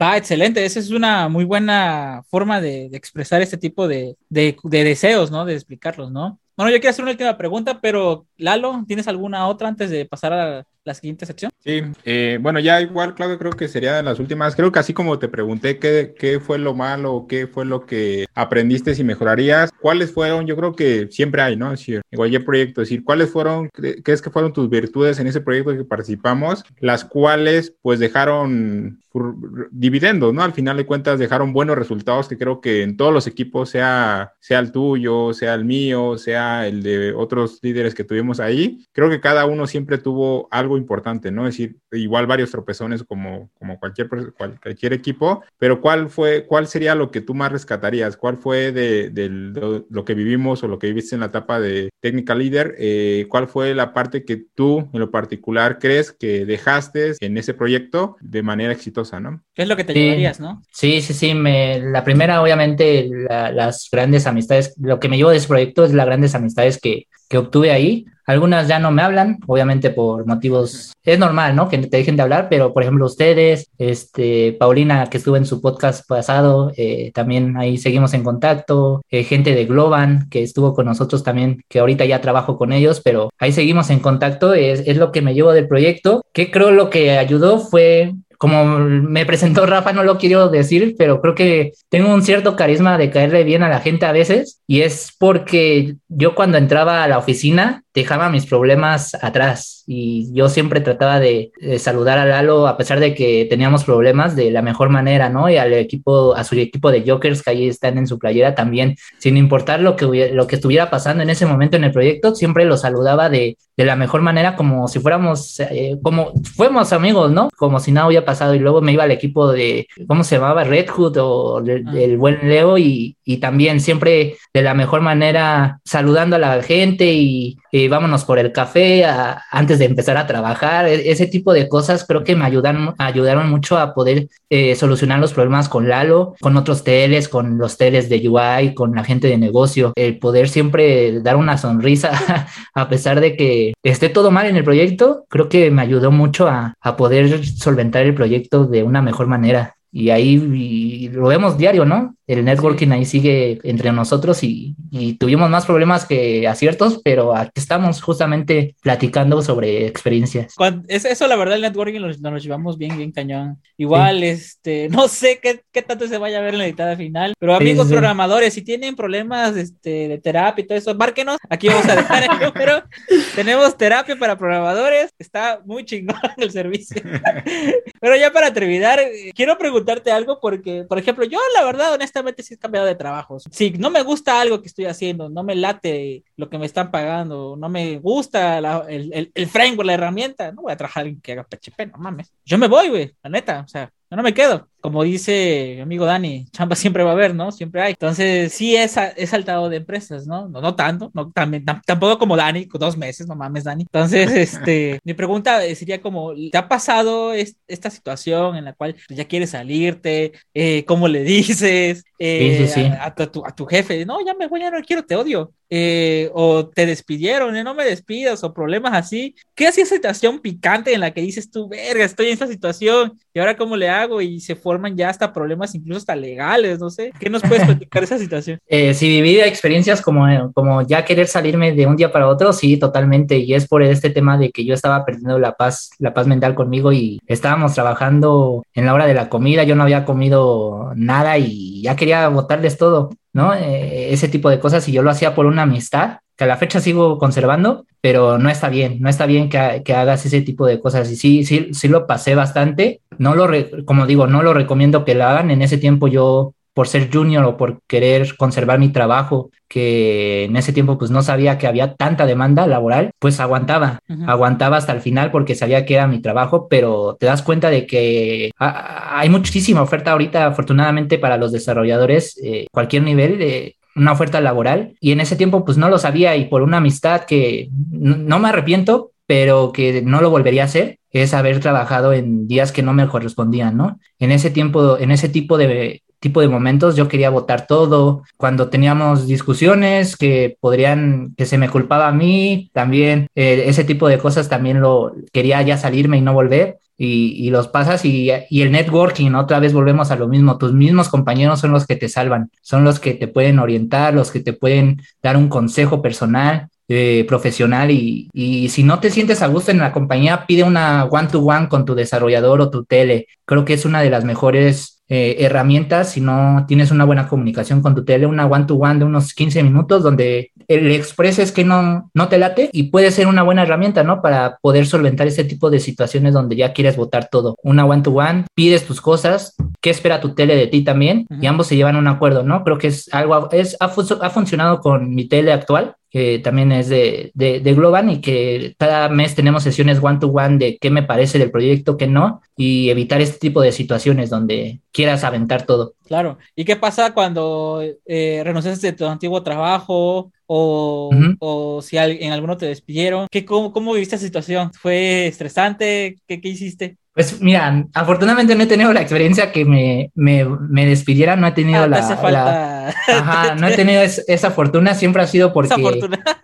de que me despidan por, por haber, haber, hecho algo mal o porque se despida a las personas que sí conozco gente que se ha hecho así, pero nos tocó, ¿no? Pero, por ejemplo, cuando cambias de trabajo, pues ellos deben de entender que al final eres un, un no un recurso, pero tú puedes moverte a donde quieras, ¿no? Y a pesar de que haya un contrato por medio, pues al final debes de pensar en ti y debes de, de ver tu futuro. No, no sé, ahí está medio complicado porque no he vivido esa experiencia de que me despidan, pero... Oh, pero, pero ¿qué tal, digo, para ayudarte un poco? ¿Qué tal, por Ajá. ejemplo, con Lalo? Lalo, por ejemplo, quería traerse a uno de nuestros compañeros uh -huh. y este, pues no lo dejaron ir, eh, no, no, de aquí no te vas, ¿para qué te vas? ¿Sí? Eh, te, te, lo igualamos y tú dices, no, pues ya no estoy a gusto, pero me quiero quedar, no me quiero ir. No te han quedado, no te han puesto esa situación incómoda, por ejemplo, cuando tú ya te quieres ir y el claro. empleador actual no, da huevo que por mis huevos no te vas y hace lo imposible y estás en esa situación incómoda. Sí, ¿No, sí, sí. ¿Sí lo has vivido? Sí, claro, y, y me quedaba. Y me, ofre, me ofrecían mucho, bueno, no mucho, eh, ahorita que lo veo ya no es mucho,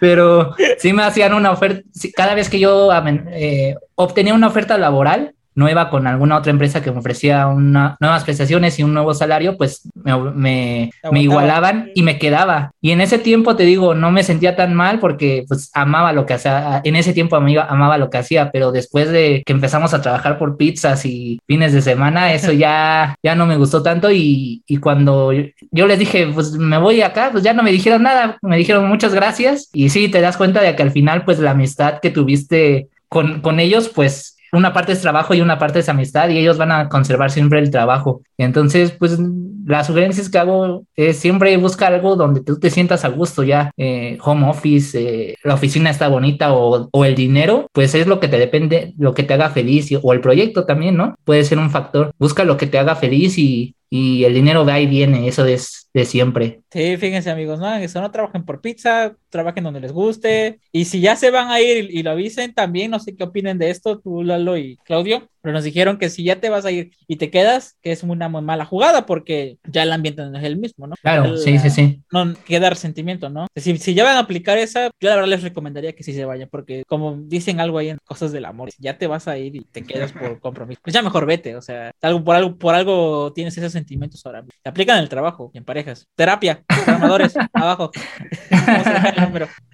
Va, amigos, pues ya vamos a pasar a la parte final, que es una trivia de situaciones. Actualmente, cada quien, nosotros tres, estamos viviendo situaciones en el cual, pues, en nuestro trabajo actual, pues, vivimos día a día, ¿no? A veces yo me comunico con Lalo, con Pau, este, y les digo, querido, tengo esta situación, está pasando esto, pinche productivo, se está cayendo, está incendiando, ¿qué hago? Entonces, Lalo, creo que tú el día de hoy traes una muy buena. ¿Qué quieres empezar, por favor? Sí, creo que lo voy a hablar en la parte muy general, es decir, y creo que se los pregunta a los dos, eh, ¿cómo actuarían? Es decir, más que de la situación pongan así, eh, tienen gente que apenas va aprendiendo, que gente que apenas eh, pues está, está, en el, está empezando en el desarrollo, es decir, tiene un año por lo, por, por lo mucho, pero no tiene esa parte que creo que es una característica que debemos inculcar o que a veces ya traen las personas de ser autodidactas, ¿no? Es decir, si tenemos un problema, no esperar a mejor a tu líder, al senior, que lo resuelva, es decir, tratar de resolverlo, es decir, es, no sé cómo llamarlo, sino esa parte, pues sí, de autodidacta, ¿no? Tratar de resolver por tu propia cuenta el problema y no esperar a que te digan cómo o que te lo resuelvan. Entonces, no se copien esa parte o ustedes cómo actuarían o qué es lo que harían ante esta situación. De, buscar a alguien o de entrenar a alguien para que tenga esas ganas, este... este Exacto, es decir, tratar de que tenga esa característica que creo que aquí todos la tenemos, es si me enfrento a un problema, pues trato, ¿no? Si primero trato, obviamente si ya no encuentro, pues busco a ver quién me puede ayudar. El caso no pero mínimo lo intento.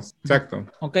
Claudio, ¿te ha pasado ese tipo de cosas con algún compañero? Las dos situaciones, de la parte de desarrollador, eh, sí, eh, en un principio yo lo hacía por mi cuenta, no preguntaba y, y, está, mal, ¿no? Llevaba un, un problema X, por, pongámosle, me tardé una semana en resolverlo. Si yo le hubiera preguntado a un desarrollador que tenía, estaba a mi lado, eh, que ya tenía más años de experiencia que yo programando, no precisamente en Angular, sino en otros lenguajes, cómo se hacía cierta cosa, yo lo hubiera resuelto en cinco minutos. Es una de las cosas que, que a mí me pasó y, que sí debemos de preguntar a los demás, ¿no? Siendo desarrollador, acércate a tu, al developer de al lado, no a tu TL, porque repito, el tele está en otras cosas, está pensando en otras cosas, está pensando en que a ti te caigan los requerimientos lo más sanos posible. En, la mejor manera es preguntarle al, de, al developer de al lado, al que tiene menos o más experiencia que tú, pero siempre pregunta a todos. Eh, es algo de lo que yo he aprendido mucho en, este tiempo de, de, que dejé de trabajar con ustedes. En Slack hemos podido resolver problemas complejos como web workers, WebAssembly, como comentabas hace rato, por, por Slack. Y Slack no es una herramienta que te ayude mucho técnicamente, pero preguntando a otros developers, ellos te dan la guía para ver por dónde buscar, ¿no? En, en cuanto a, a, al TL, eh, te digo, el TL no es el, la persona que te va a resolver el problema. Eh, eso es algo que debemos de, de entender como developers. El TL está ahí para, para ver cosas de negocio. Ejemplo, eh, un ejemplo que les cuento. Hace dos meses estuve batallando con crear un web worker en, en React y conectarlo a GraphQL y tardé alrededor de dos meses en poder resolverlo. Y a pesar de que mi tele ya sabía la respuesta, él me dejó y me dejó ahí varado en, en que yo lo resolvía y por más que le decía, oye, échame la mano, ya estoy atorado y estoy desesperado. Ayúdame. A, ayúdame. Este, él no me, él no me, él no me daba la respuesta él esperaba y los teles esperamos que el developer se comunique con otros developers para desarrollar, buscar soluciones. Creo que eso es algo que, que se debe de, de buscar en todo desarrollador developer, developer, y no buscar al tele como el solucionador de, de todo, porque el tele anda en otras cosas, créanme. Yo, yo digo que lo podemos interpretar de la siguiente manera, ¿no? De eh, como el ejemplo bíblico de si le das de comer a un hombre una vez, pues nada más come una vez, te enseñas a pescar, comes varias veces, ¿no? Entonces, a lo mejor raro lo que puedes hacer es eso, dejarlo varado, que le caiga el tiempo, la presión a la, a, la persona a la, que, eh, a la que te estás en el, eh, en el ejemplo, de que, oye, ¿sabes qué? Te voy a enseñar a tal cosa. Pero si, si, te da por hecho que siempre le vas a enseñar, pues, pues me quedo esperando, ¿no? Puede ser. No, no sé si lo has pensado de esa forma. Estás muteado, por cierto. Hay editor, ponle algo.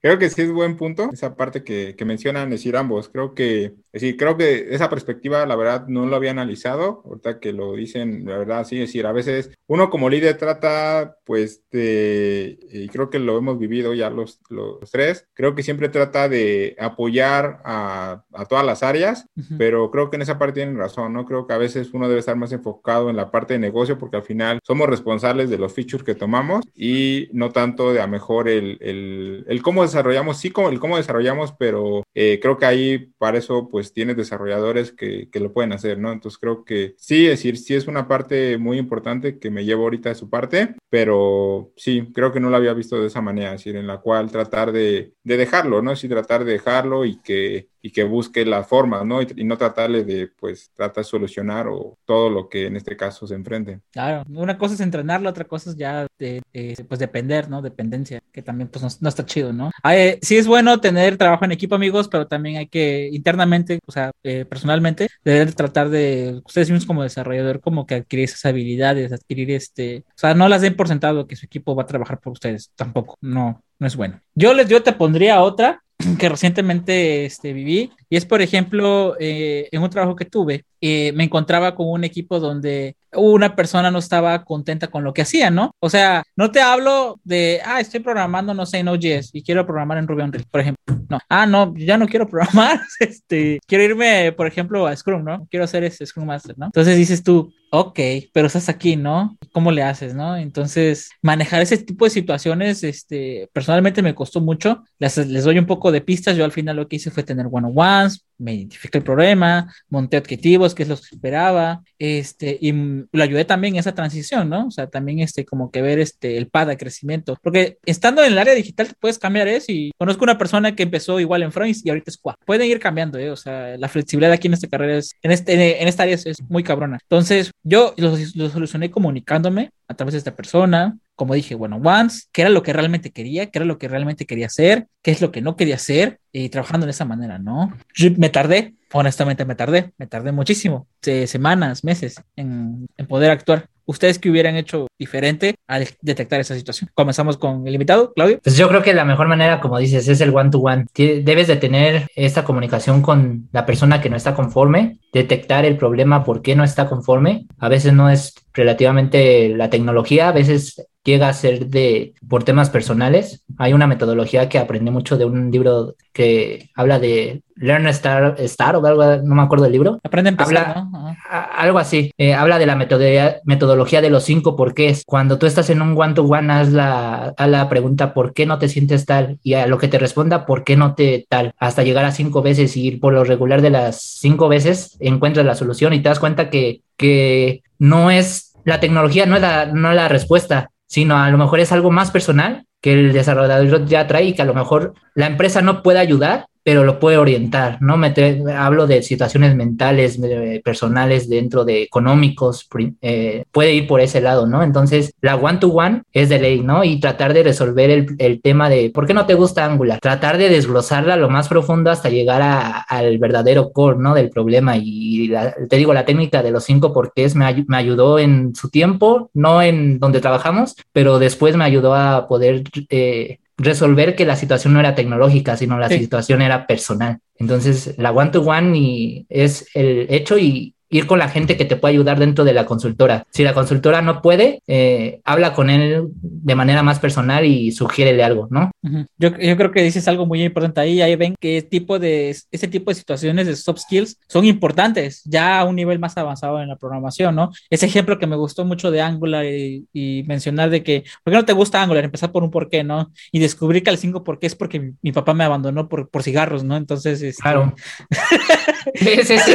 puede, puede, sonar de, puede sonar de risa, pero créeme que pasa muchísimo, ¿eh? O ¿por qué no te gusta Angular? Ah, es que llegas a la conclusión de que estaba por Angular porque no tenía trabajo y, y, esta, y este trabajo fue lo primero que se le ofreció y, y, te das cuenta que el problema era la situación económica de, de, un tal desarrollador. ¿Por qué no te gusta React? Es porque cambia cada rato y tuve problemas con parejas, entonces puede ser eso, o sea, vuelvo a repetir, servicio de terapia para programadores. voy a dejar, voy a transformar un sketch de terapia, va a estar muy chido. Les prometo que vamos a traer ese, esa idea pronto. No, pero fíjense que esa técnica, igual, si nos puedes eh, investigar bien el, libro, este, un link que nos puedas dejar, Claudio, eso sí me lo llevo, eso sí, de hecho sí me, me gustó. No, no cinco por, por qué es, pero sí entiendo eh, la finalidad. El tema, la finalidad. entonces está, está muy chingón, ¿no? Tú, Lalo, ¿Tienes algún otro tema de terapia que quieras hablar? no, creo que igual coincido con Claudio y, creo que hiciste bien en esa parte, Rafa. Creo que el, tener una one-to-one, creo que, abre infinidad de, saber, el, como dice Claudio, si lo mencionas muy bien, Rafa, decir, a veces la persona puede estar viviendo situaciones muy ajenas a, lo que es en lo profesional, ¿no? Y creo que a veces hay que entender los momentos y pues ser psicólogo, ¿no? Porque al final de cuentas creo que pues a eso nos enfrentamos, ¿no? Al final cada persona y creo que todos a veces tenemos ciertos problemas en ciertas etapas de nuestras vidas y pues es normal por pasar una baja de rendimiento toda esa parte. Entonces creo que en las one-to-one pues te puedes dar cuenta eh, de los problemas que puede tener y puedes saber por dónde atacarlo, ¿no? No tratando de adivinar, porque creo que si tratamos de adivinar, puede pasar meses, eh, pueden pasar años y jamás eh, pudiste saber eh, el por qué. Y creo que en una one-to-one que te puede quitar de 20 a 30 minutos, creo que puedes encontrar las respuestas que a mejor no quieres encontrar a veces, pero que pues te pueden pintar un panorama en el cual pues tratar de ayudar siempre a todas las personas a, a salir adelante, sea que les guste el área donde estén o no. Creo que como dices, en esta carrera hay varias vertientes y tanto puede ser Scrum, te puedes ir a QA, te puedes ir a documentación. Es decir, creo que al final puedes encontrarle ese camino y tratar de orientarlo hacia donde a mejor quiera estar, ¿no? Pero creo que opina igual ustedes. Sí, la verdad me quedo mucho con, con esa experiencia y este, las técnicas, ¿no? Que el día de hoy estamos aprendiendo. Eh, voy a cambiar el título del video, ahora se va a llamar ¿Por qué no me gusta Angular? Porque mi papá me dejó por ir a comprar unos cigarros. Salud, salud mental entre desarrolladores. Salud mental entre desarrolladores.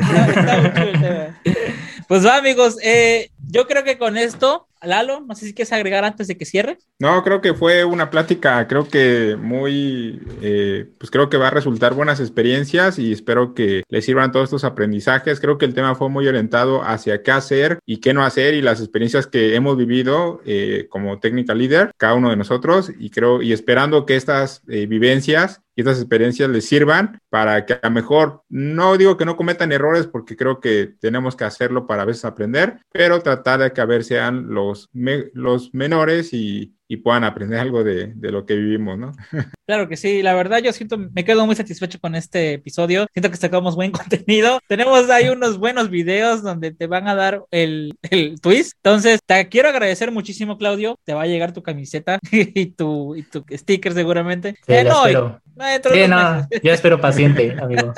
No, al contrario, muchas gracias por esta oportunidad y para mí, repito, es un honor compartir mi experiencia con, con dos par de cracks como ustedes. Ya eres un crack, siempre lo has sido, amigo. Ya créetela.